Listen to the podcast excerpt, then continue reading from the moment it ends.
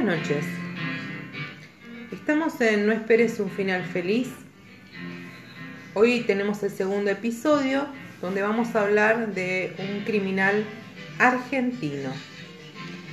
Recuerden que nos pueden encontrar en Instagram y en Facebook como No esperes un final feliz y en Twitter como NEUFF Podcast, que son las siglas de No esperes un final feliz. Y si quieren nos podemos comunicar también por Gmail, por mail, con no esperes un final feliz arroba gmail.com. Bueno, estoy acá, soy Estela Maris y estoy con Santiago. Daniel. Gabriela. Bueno, hoy somos cuatro. Bueno, para arrancar y ponernos en onda con este caso, eh, este caso transcurre en 1982 y en el mundo pasaban algunas cosas. Por ejemplo, el 2 de abril, en el sur de la costa atlántica, las Fuerzas Armadas Argentinas toman las Islas Malvinas. Esto desemboca en la Guerra de las Malvinas, que fue entre Argentina y el Reino Unido. El 13 de junio es la inauguración de la doceava edición de la Copa Mundial de Fútbol del 82 en España con el partido de Argentina y Bélgica. El 14 de junio en Puerto Argentino las tropas argentinas se rinden frente al Reino Unido eh, y se vuelve a restablecer la administración británica en las Islas Malvinas. El 11 de julio, en Madrid, finaliza el Mundial y tenemos el nuevo campeón que es Italia. Que por tercera vez vence a Alemania Federal. Que ahora, en, el día de hoy, no es más Alemania Federal, es Alemania. Y le gana 3 a 1. Bueno, eh, ¿Tienen alguna acotación del mundial? ¿Vos tenés algún recuerdo? No sé nada, de pedo sé que son con pelotas, así Bueno, acá tenemos un neófito en fútbol y tenemos un apasionado en fútbol, entonces pensé que a lo mejor podía haber alguna... Mundial nefasto. Para Argentina. Para Italia fue genial. No, no Porque Argentina... Quedó fuera en octavo. Ah, en octavo.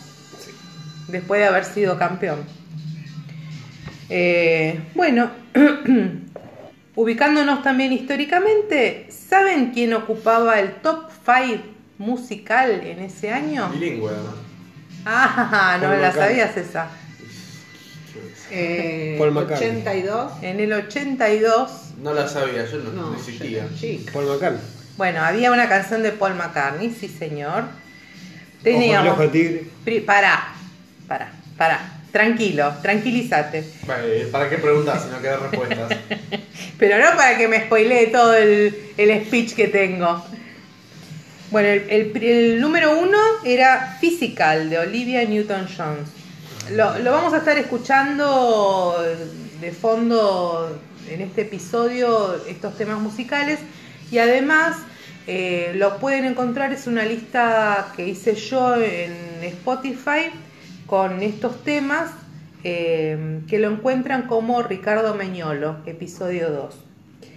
Bueno, entonces tenemos Physical de Olivia Newton-Jones, eh, Ojos de Tigre de Survival, eh, I Love Rock and Roll de Joan Jett and the Black Hearts, el 4 Ébano y Marfil de Paul McCartney, como dijo Daniel, y con Stevie Wonder, y Centerfold de Freeze Frame. Estos los vamos a ir escuchando durante, durante el capítulo. Pero acuérdense que los pueden escuchar en esta lista. Y a qué no saben, como en este año había sido la guerra con las Malvinas, eh, llamativamente, el gobierno, una de las de, las cosas que, que dicta es que no se puede pasar música en inglés en las radios, porque somos así, somos, somos lo más. Argentina es. Con eso ganamos cualquier guerra, ¿viste? Eh, entonces se produce un fenómeno de que, Música claro, como está prohibido escuchar música en inglés, se escucha más música en... Nacional. Castellano, Sí, bueno, bien. pero había grupos, por ejemplo, ABBA sacó el, el CD, eh, va, el CD, el long play en castellano, gracias por la música. Y el revólver del amor de Kiss también vino en castellano. Ah, no, no sé. Había en No. castellano y en inglés. Mirá No, las dos versiones. Pero en el 82... En el 82, ¿eh? Ah. Yo me acuerdo que compré el revólver del amor y estaban en, en castellano. En el, en el año 82. 82, todo. sí. Mirá vos. 82, 83. Bueno, Eh, entonces por eso es- en este capítulo vamos a tener también el top 5 de Argentina, porque era como que estaba descolgada del mundo. Estos temas que, que yo les conté recién en inglés no se, no se escucharon casi, porque arrancó en abril la guerra, así que eh, los temas que se escucharon en el 82 en Argentina fueron No bombardees Buenos Aires de Charlie García, Inconsciente Colectivo de Charlie García, que es el que está sonando ahora, La Marcha de la Bronca de Pedro y Pablo, Barro Tal vez de Luis Alberto Spinetta y Puerto Poyenza de Sandra Mianovich. Bueno, eh, ¿Qué más sos? yo soy un, un espécimen muy raro y hay- Poyenza. Mm, La mayoría de estos temas no me gustan mucho, pero bueno, son cosas. Seguro que pasa es que no tenés fogón. No, nada, yo tengo Cero. Yo Y también, Gabriela creo que tampoco. Yo tampoco, pero me gusta la música. Sí, bueno, ah, hay Pero era un música de tema que me fogón. gusta, pero no sé. Hacía fogón, la guitarrita y cantábamos todo. Yo tampoco tengo juego, pero me gustan las canciones. Y pero porque vos sí tenés, tenés guitarrita. Claro. Nosotros eso, no. eso. Bueno, em, terminando estos temas anecdóticos, vamos a pasar ahora al tema que, que nos reúne, digamos, ¿no? Bueno, Em, como ya escucharon, hoy eh, vamos a tratar el tema de un asesino que se puede encuadrar en- como asesino serial. ¿Por qué? Asesino serial es el asesino que mata a más de tres personas. Que viene con número de serie. Mata más de tres personas y eh, no las mata en el mismo momento, o sea, tiene que haber un intervalo. O sea que no agarra tres personas Claro. juntas y las matan. Claro, así. si no un, Está dividido por capítulos. claro, porque si no un asesino que entra en viste esos, esos Un del colegio, Sí. de los colegios Claro, eso que no es mata, sí, es asesinato, pero no es un No es asesino, serial. Claro. Bueno, sí, entonces, si bien tiene esta característica, eh, no es un asesino eh, serial tradicional, porque tiene un montón de otras cosas que no encajan con un asesino serial. Bueno, eh, este señor se llama Ricardo. Ricardo vivió con su madre y padre y con sus dos hermanos, hasta los ocho años. Ahí los padres se separan y los chicos permanecen con su madre y el padre los visita ocasionalmente los fines de semana. Era un chico retraído, hablaba y jugaba solo, murmuraba, pasaba tiempo encerrado en su casa y si no salía a caminar por largos periodos, pero estaba en su cabeza, eh, eh, como decir, dentro de su cabeza, alejado del mundo. Realizaba caminatas con su padre y cuenta que las disfrutaba, ya que mientras que las realizaba fantaseaba en su mundo interno. Y recuerda que no sentía emociones. ¿no? Ese es como un... Pero hay eso te lo problemita. cuenta él. Claro. ¿Por qué? Eh, este hombre está detenido, ¿no? Y después vamos a ver más adelante que como parte de un, este, de un programa carcelario, lo- le, le invitan a como que escribiera lo- las cosas que a él le pasaban. Como él no quiso porque había tenido un problema con una psicóloga, no sé qué, qué bien qué problema hubo ahí, eh, le da eh, como que llaman a un escritor eh, que le hace una entrevista durante 90 horas y con eso Vale. después este hombre, este escritor hace un libro. Entonces ahí hay un montón de cosas que él cuenta, ¿no? o sea, que todo lo que sabemos es porque lo contó él. Eso, eso es lo que yo te preguntaba, si es que él lo contó o Sí, que... Yo tengo una particularidad, vivía a dos cuadras de mi negocio. Ah, bueno. Por eso salió este tema. Ah, pero entonces quiero saber de qué se trata. Y según mi vieja, era la madre era, había sido partera mía. ¿Es la que te hizo nacer a vos? Pero, Ah, Sí, pero no. estos, son, estos son datos que no, no estamos en condiciones de confirmar. no, no, no hay quien lo confirme.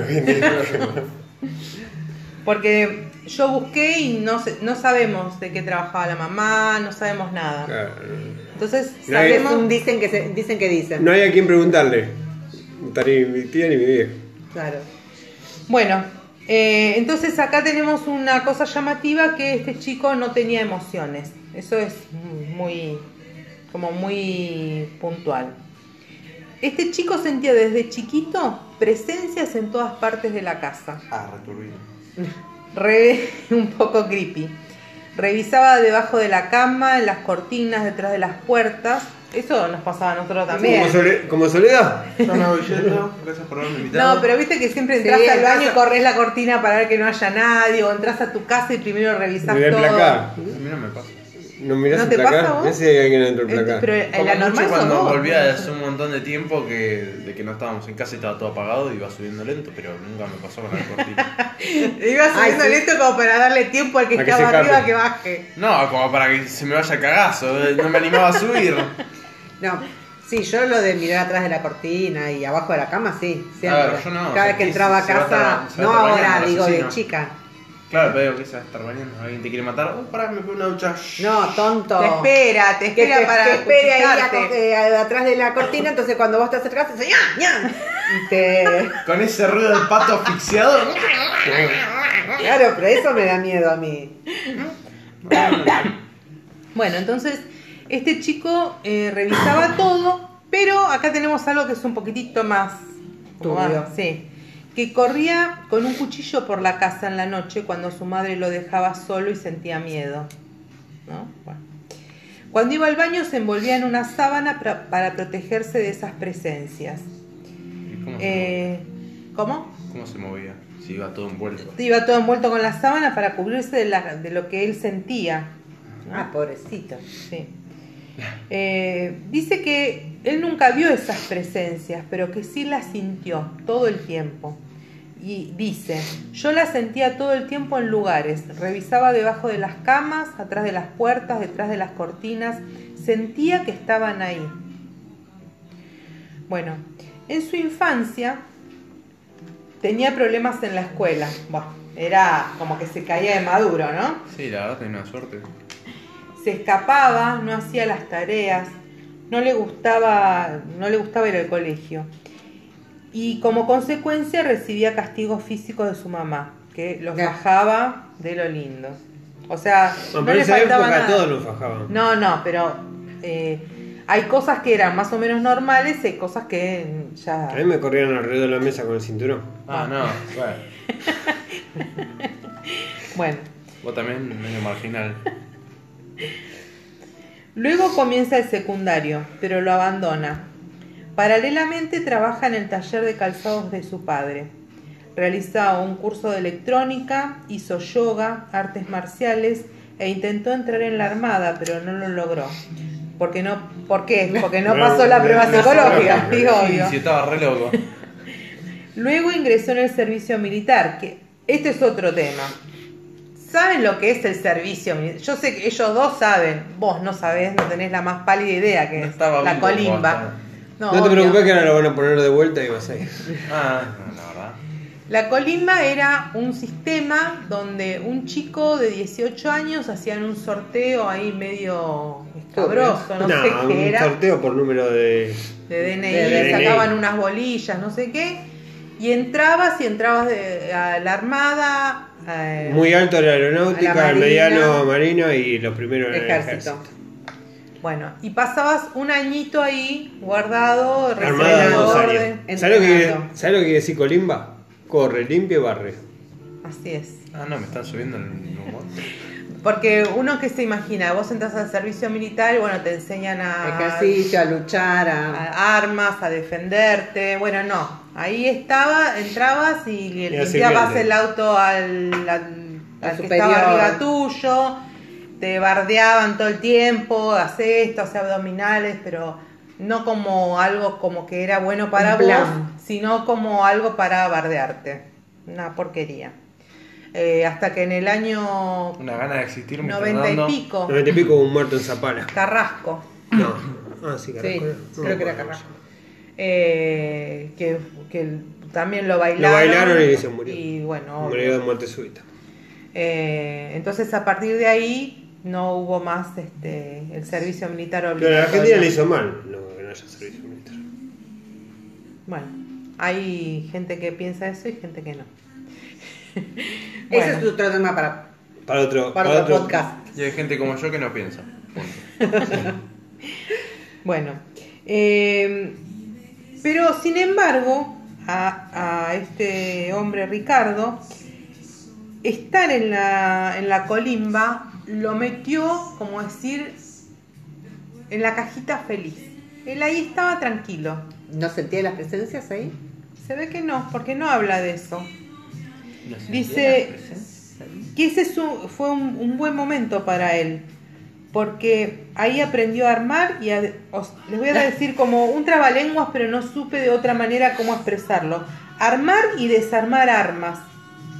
O sea, las armas, Ensamblar y desensamblar. claro, Te cagué. y tirar. bueno, son más inteligentes que yo. Em- Empezó como a familiarizarse con las armas y a tirar, a tirar tiros, ¿no? No va, a tirar, no va a tirar armas. Era un asesino y ahí lo terminaron de Claro. un máster. Hizo el máster. Eh, él crea su mundo de fantasías. En ese mundo él tenía todo lo que de- deseaba, realizaba e imaginaba escenas de historias que armaba en su cabeza. Tenía gusto por las revistas, sobre todo por las de Editorial Columba. No sé si las No, no conocen, estas que eran de historietas que nosotros las veíamos cuando íbamos a la casa O sea que de- leía Columba en la ¿Qué era humor?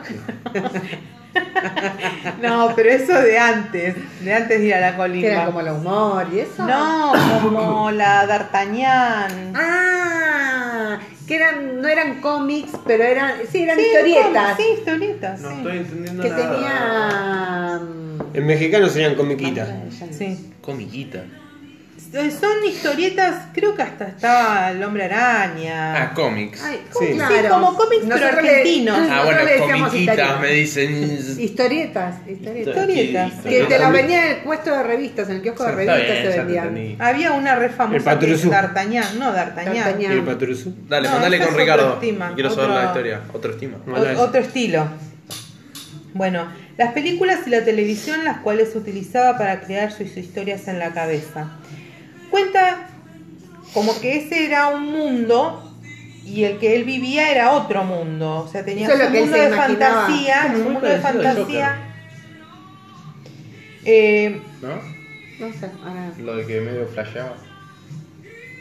en el otro mundo, ¿En cuál de los en dos? el mundo de fantasía, Ah. él dice que en el, si en el mundo de fantasía estuviera comida y casa, no volvería a la realidad. Se quedaba Sí. ahí. Claro, era, era como estaba re loco, ah, la palabra. Boludo le decían.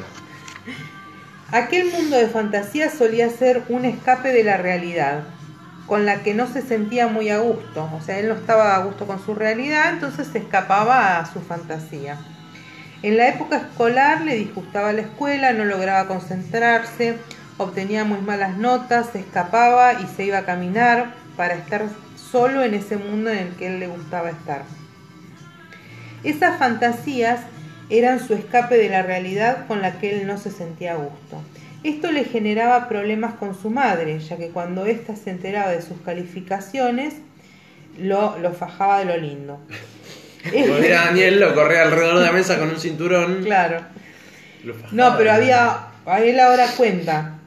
eh, este es un punto de importancia, que, ya que la gran violencia que impartía su madre, tanto a él como a sus hermanos, mediante lo que llamaban la maderita, les pegaba con una varita de madera, En la yema de los dedos. no sé en dónde. Sí, Pero dice que le pegaba a él, a los hermanos y a la perrita que tenía. Ah, Pobre Bueno. perro, ¿no? Por este motivo, eh, Bueno, el perro no se convirtió en un asesino serial. No, te mordieron. Sí, pero bueno. Por este motivo intentó suicidarse cuatro veces. A la edad de 11 o 12 años. Eh, los- estos intentos terminaron cuando terminó la primaria. ¿Y por qué intentos? O sea, ya sé, porque, porque porque no- no, porque le, no- no- porque no- no le salió, pero... no, pero ¿cómo? lo que leí que él lo hacía más bien como para hacerse, claro, como para hacerse ver. Igualmente no estás normal si te querés hacer ver tratando de suicid- suicidarte. Desde chico murmuraba, jugaba solo, hablaba solo y vivía en su mundo. Solía caminar en parques y plazas por horas buscando esa soledad y pensando en su mundo interno. Y ahora, ¿no? Perdón que te interrumpa. Yo llego a ser la mamá, lo doy en adopción. Si tenés un hijo re Pero, ¿y loco que se pone... Pero- se pone a murmurar solo.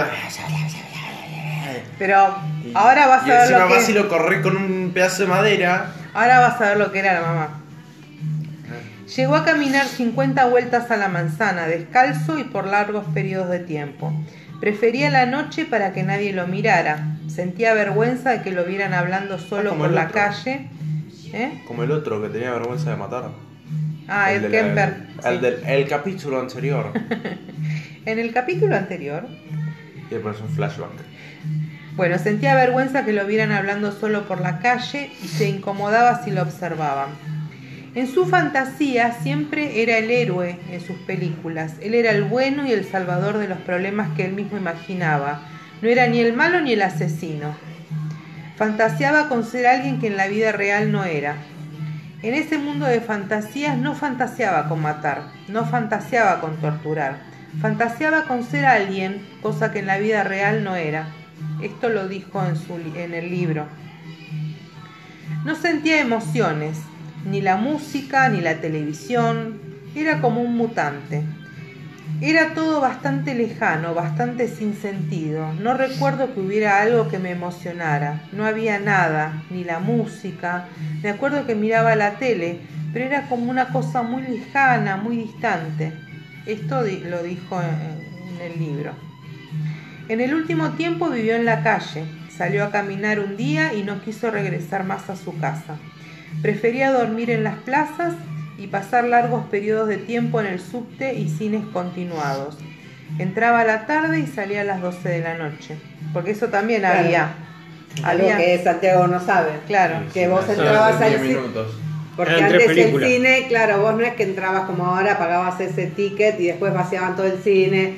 Es como que vos sacabas una entrada y habían dos películas juntas. O tres. Pero, o tres. Yo pero vos terminabas la última y como volvían a dar la primera, te dejaban quedarte si querías. Sí. Porque total ya la viste. Ya que costaba un centavo de peso. No, no sé, pero. Yo entraba a las 2 de la tarde al cine y salía a las 12 de la noche.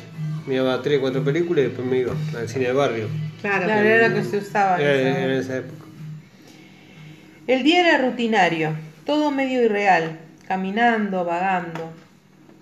Por momentos sentía que tenía que parar de tanto caminar. Se acercaba a bares y allí se bañaba y miraba la televisión. Bañaba Decía- en los bares. Sí, eso decía, no sé.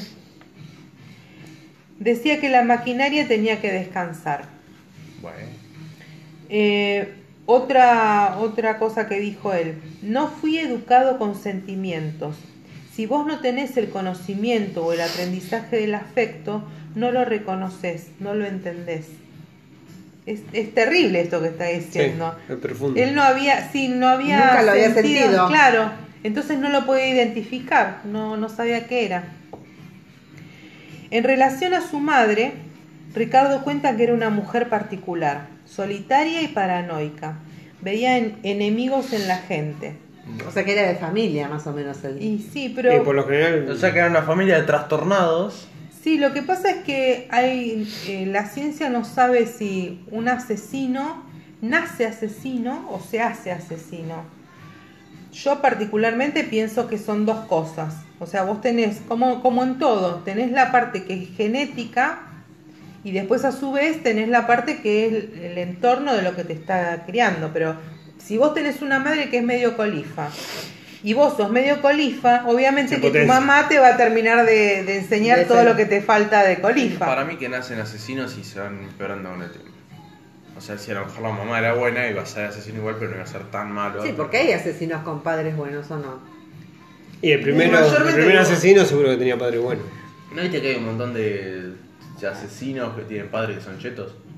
¿Qué ¿Y tiene qué que tiene que ver ver? el cheto? Si el cheto puede que ser les sobra malo. la guita, se han robado la onda, le No, compran ¿y todo. qué pero tiene que ver ser, Vos buena podés- onda, pero ser un loco o un... Claro. Claro, No sé pero fajarte no es buena onda. Los No. papás no lo fajan, le dan de todo, le compran boludo y el chabón también Bueno, se Pero no, pero una es cosa lo lleva a la No, otra. pero te digo, podría haber sido a lo mejor 20 veces peor. Hay Sí. tipos que no son chetos y también son buenos. No hace falta ser ch- cheto para ser bueno.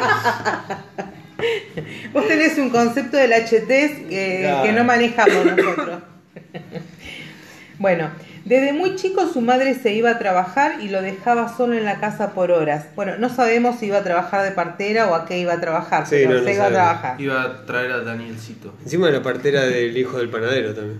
Porque Ah. nacimos juntos. Ah, cierto, cierto. Bueno, también practicaba la religión espiritista, eh, o sea, la mamá era una medium. Realizaba sus prácticas religiosas en la casa con otros compañeros de religión. O sea que el chico estaba también, eh, participaba de eso en, cierta medida. Esta mujer ejercía violencia física. Le propinaba fuertes palizas con la maderita a él y a sus hermanos.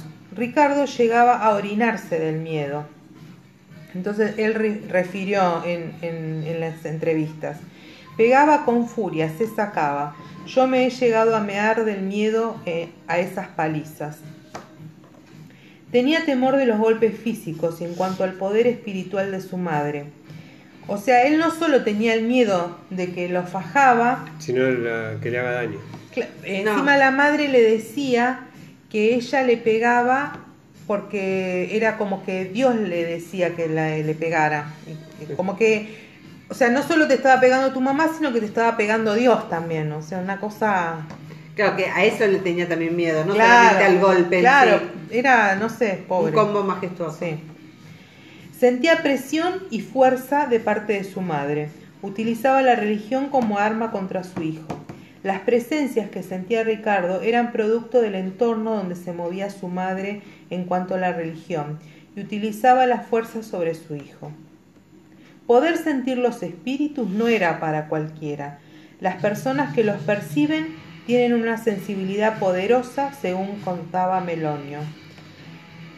Todos me decían que yo por herencia de ella tenía una cierta fuerza, una cierta capacidad para canalizar. Esto es lo que hacen los espiritistas. Canalizan, teóricamente, la energía de los espíritus que están a su alrededor. Entonces el medium, como lo dice su misma palabra, está es claro, es, es el, el medio por donde eh, es- pasa esa energía. Y también se dice que esto es hereditario. Y él sentía como que sí lo había heredado y que por eso sentía las presencias de otros espíritus en la casa. Entonces, es como que ahí vas entendiendo todo, ¿no? Ahí entendés por qué las presencias. Claro. La madre de Ricardo era espiritista y se, introdu- se introdujo en este mundo cuando estaba embarazada de él. Era una mujer muy respetada en, en el círculo religioso por sus habilidades para invocar los espíritus. Ricardo creció en este entorno místico y religioso sintiendo miedo a lo que él denomina presencias que percibía en su casa. Además, como eh, solía quedarse solo, su madre lo encerraba en la casa en su ausencia.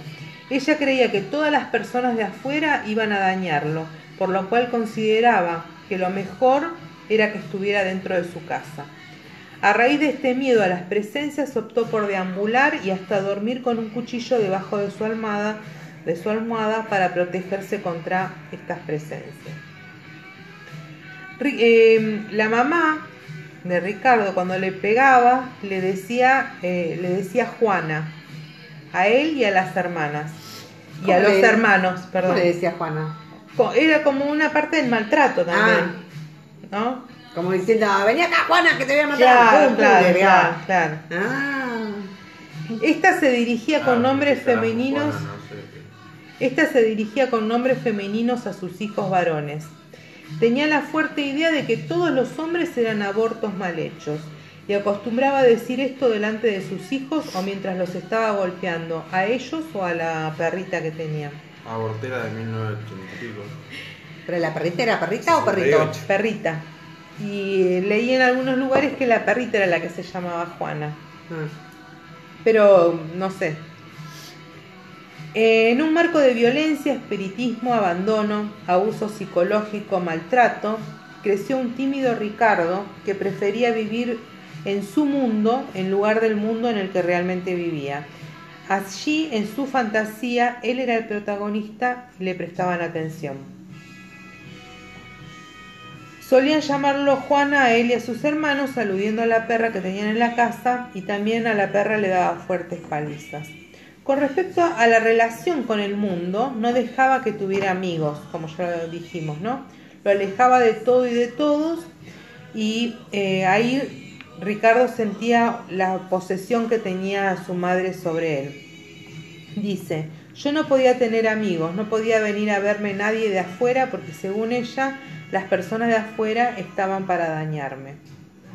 Los vecinos que hablaron con la prensa lo describían como un muchacho sumamente apocado, ensimismado, raro, muy tímido y retraído, con actitudes extrañas.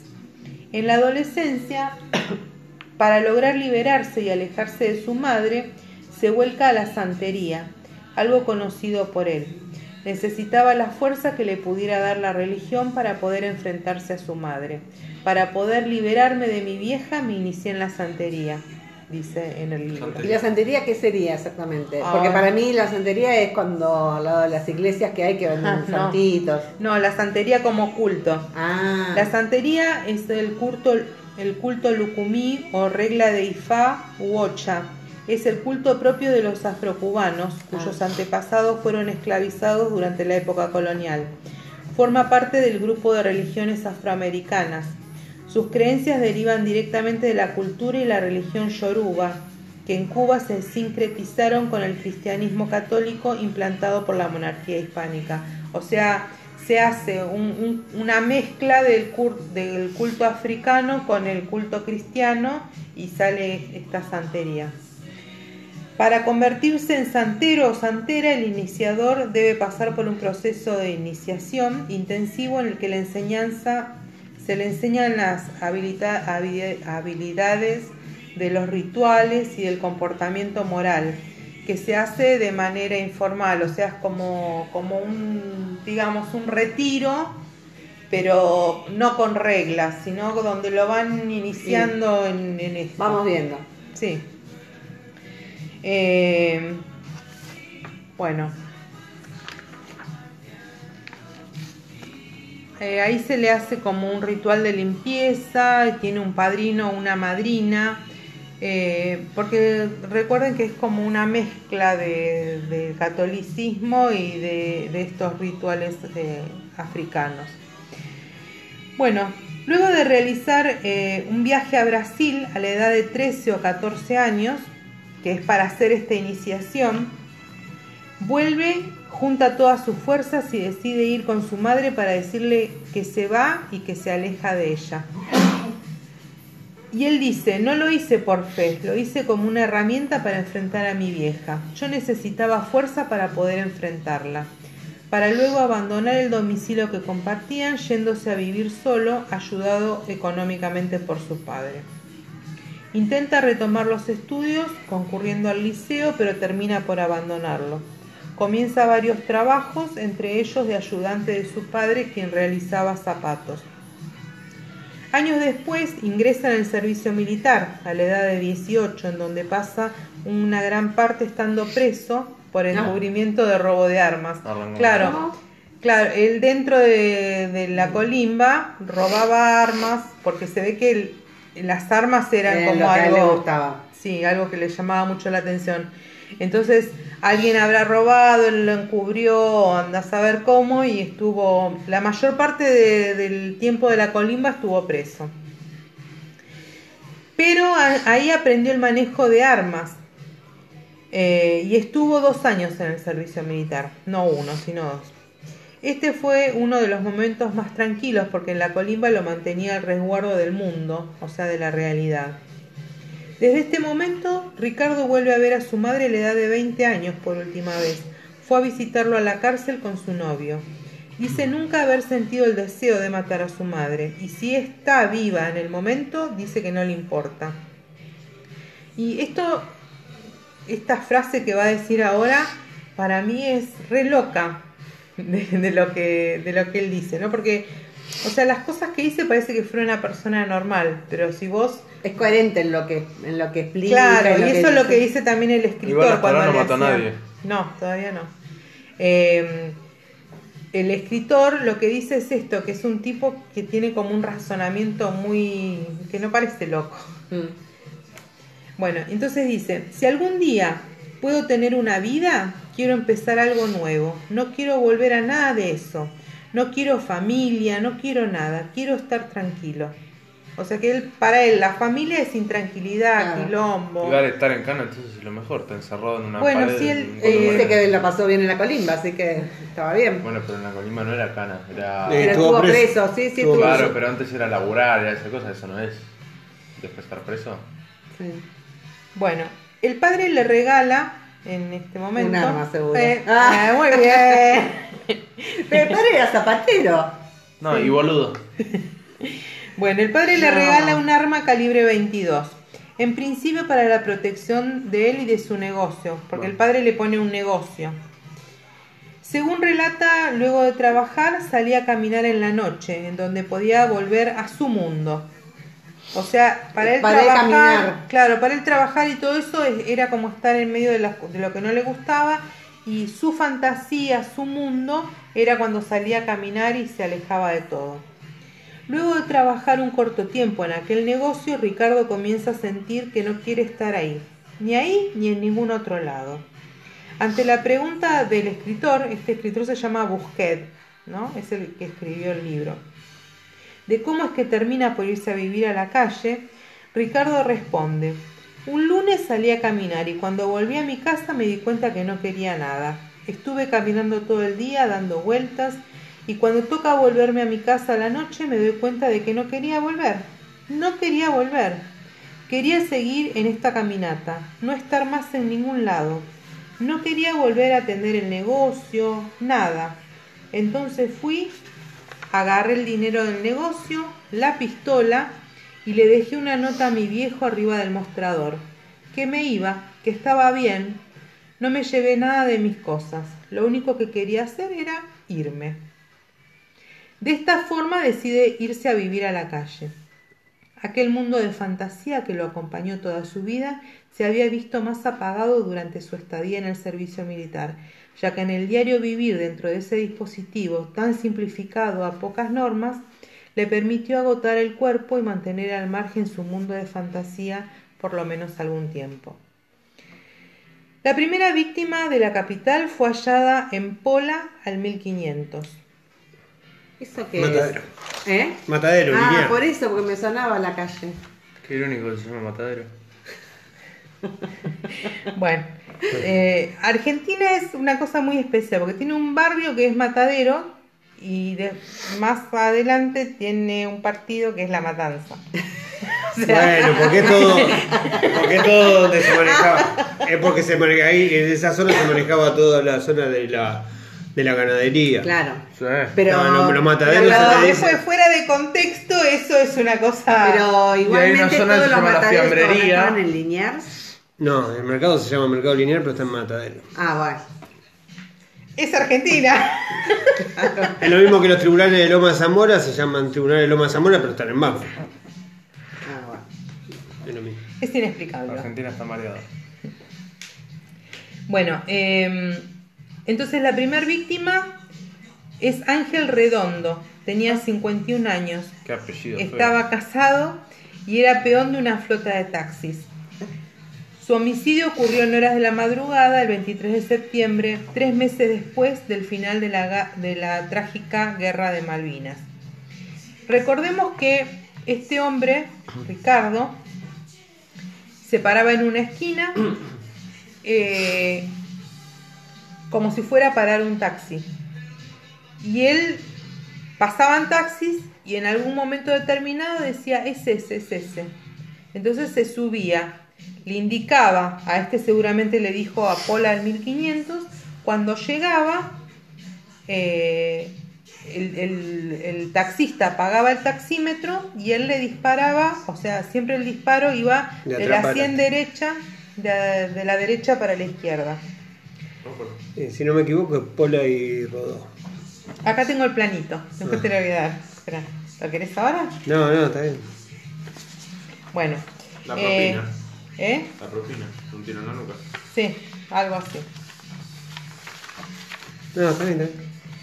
Eh, su homicidio ocurrió en horas de la madrugada del 23 de septiembre, tres meses después del final de la trágica guerra de Malvinas. Bueno, eso ya lo había dicho.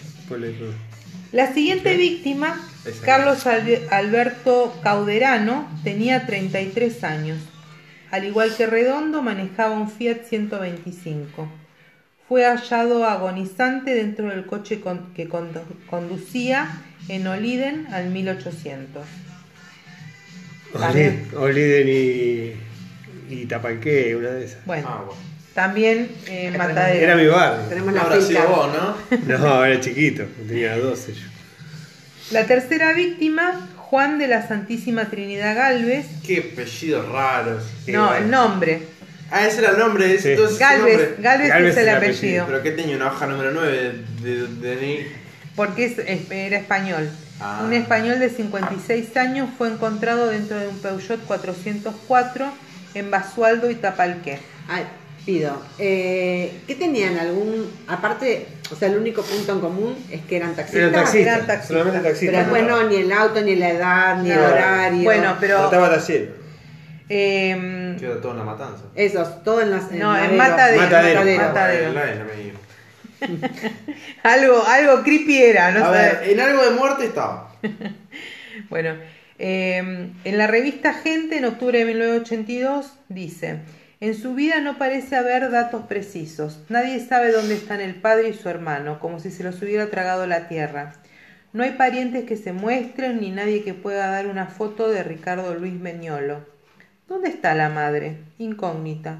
Una más que se suma a las tantas que, que impiden reconstruir la vida de un asesino de apenas 20 años. O sea, era un pibito. ¿Tenía 20 años? 20 Sí. años. Fue cuando salió del- de, la... Del servicio militar. Claro. Ah. Ricardo Luis Meñolo, Meloño, perdón, asesino serial de taxistas. Así es conocido el preso más antiguo de la cárcel de los locos.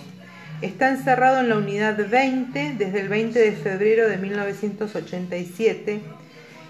Eh, lejos hoy está de tener el aspecto de un joven tímido y trabajador, ya que ayudaba a su padre zapatero.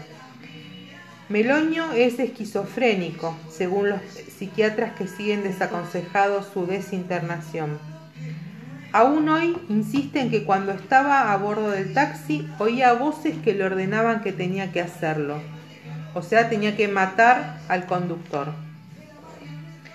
Su historia policial conmocionó y aterrorizó la Buenos Aires de la década del 80.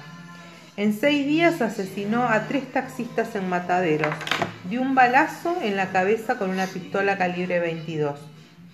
Estuvo prófugo menos de un mes hasta que su hermano lo denunció a la policía que lo detuvo en el departamento que compartían circunstancialmente en Caballito. Los ataques ocurrieron en un triángulo de unas 10 cuadras entre el 23 y el 28 de septiembre de 1982. Eh, se especulaba con que el asesino atacaba, o sea, porque cuando ya pasaron uno o dos asesinatos, eh, empezó a, se imaginan, los, bueno, la tele tampoco no era como, como es ahora, Sí, había cuatro canales. bueno, pero eh, Como que- Aparte popularizado. todavía había dictadura, ¿no? Se popularizó. Y yo me acuerdo en esa época, por ejemplo, en Matadero no, no iban los taxis. No entraba. Y, No iban, no iban para, y como para ir, ¿viste? Si claro. te matan.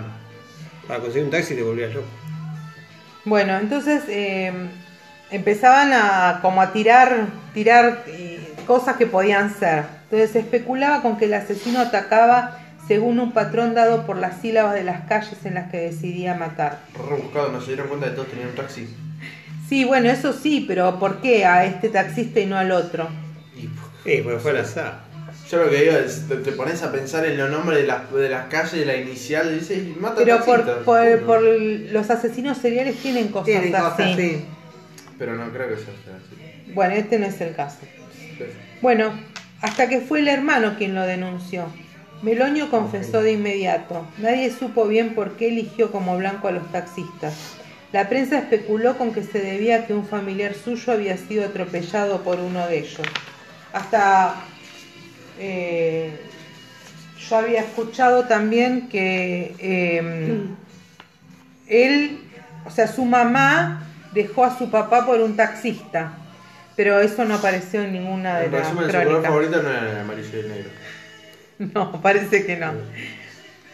Bueno, acá hay algo también eh, súper profundo que dice él en el libro, o sea, en el libro que escribe el escritor, Sí. ¿no? Pero en la En el entrevista. dijo.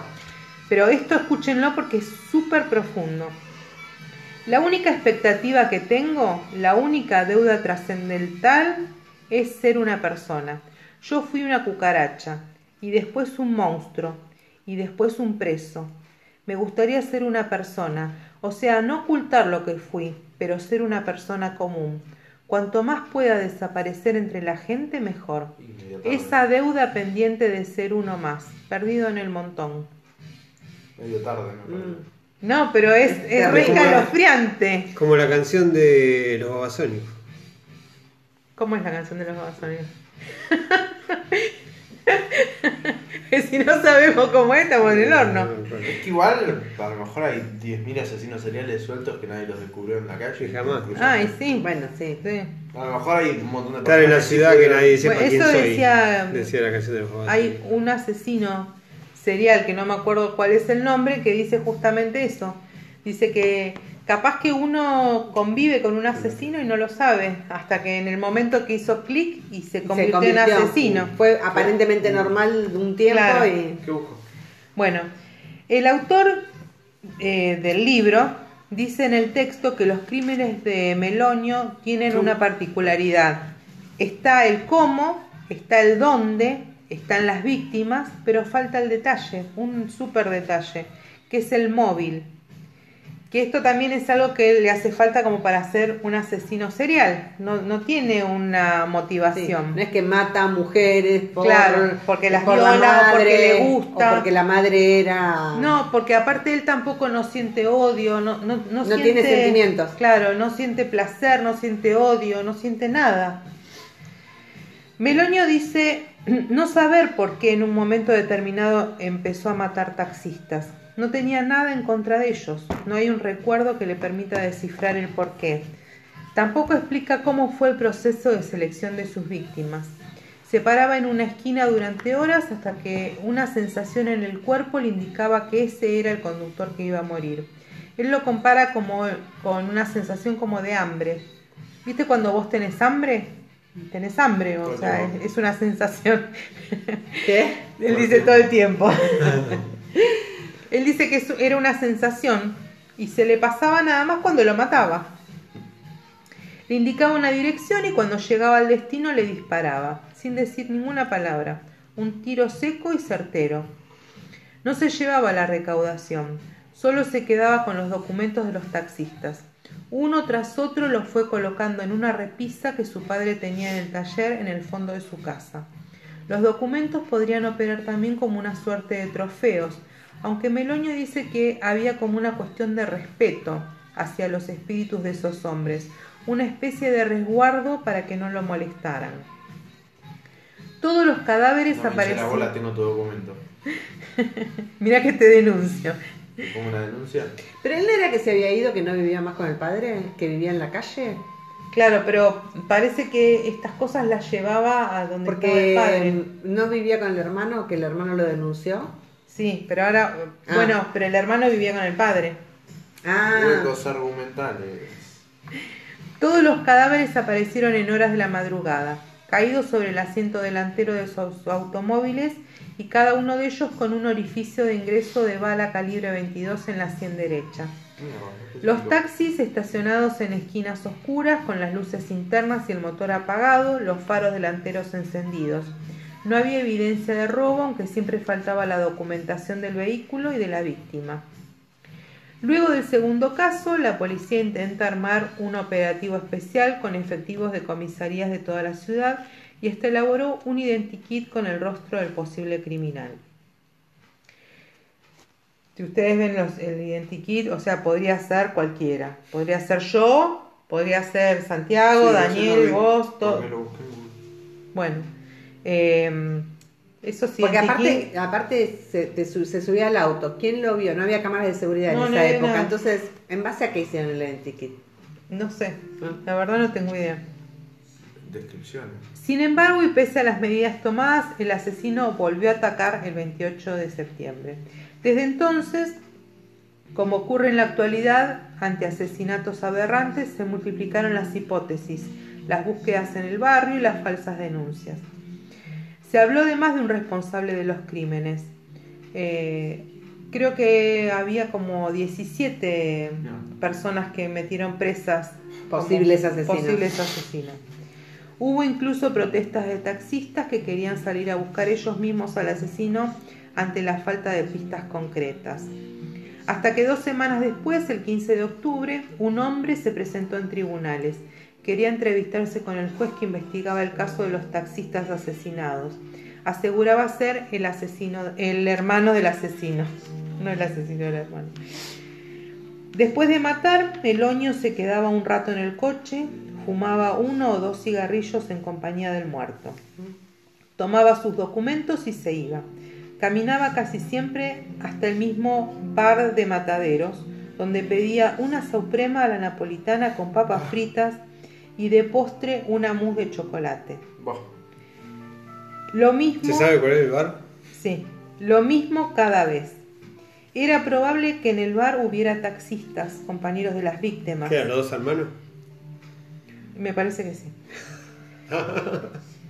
Pero eso no lo inquietaba. El fin de los crímenes llegó cuando el padre de Meloño descubrió los documentos de los taxistas. No fue muy difícil atar cabos. Esa noche Ricardo había ido a dormir a la casa de su padre. Y ese día, al mediodía, el hermano del homicida se presentó en los tribunales y le explicó al juez, Miguel Ángel Caminos, que en su casa de Espinosa, 1869, piso segundo, departamento C, estaba un hermano suyo, Ricardo Luis Meloño, quien sería el autor de la muerte de los conductores de, de taxi acontecida los días 23, 27 y 28 de septiembre en las cercanías de Los Mataderos. Detalló al diario La Prensa en su edición del 18 de octubre de 1982. Entonces el juez, un secretario y el hombre fueron hasta esa dirección. Allí, tal como había adelantado su hermano, encontraron a Meloño muy calmo. Meloño no ofreció resistencia y habría contado al juez cómo y por qué mató a los trabajadores, agregando la autoría de otros hechos. Meloño mató a cuatro taxistas, porque esto es una cosa rarísima que me pasó con este caso. Este tipo mató a cuatro taxistas. Yo encontré todos los datos de tres. El cuarto, porque el cuarto pasó en provincia. Tres fueron en capital y el cuarto pasó en provincia. Entonces, a él lo juzgan y en capital lo encuentran no, no imputable, o sea, inimputable porque Estaba bajo. Pero eh, en la provincia lo encuentran como que era responsable de sus actos por ese crimen, pero no encontré datos de ese crimen. Bueno, eh, la justicia, bueno, como dice acá, ¿no? La justicia no es la misma de los dos lados de la General Paz. Para la justicia porteña, Meloño no era consciente de la criminalidad de sus actos, y para la justicia bonaerense sí. Y por eso, por ese hecho, fue condenado. La justicia porteña ordenó que lo recluyeran en un, un neuropsiquiátrico. Pasó años en la cárcel de Caseros, en la unidad 20 del Borda y en un neuropsiquiátrico del complejo de Ceiza. Hoy está, eh, es como decir que ya cumplió su condena, pero ningún juez se anima a firmar la libertad. Y obvio. Eh, entonces está como en un limbo. Es como. Como que está de visita. Está como decir. eh, libertad condicional, pero no, no, cárcel. no, porque, Porque él sigue preso. Y él trabaja en la lavandería de la cárcel.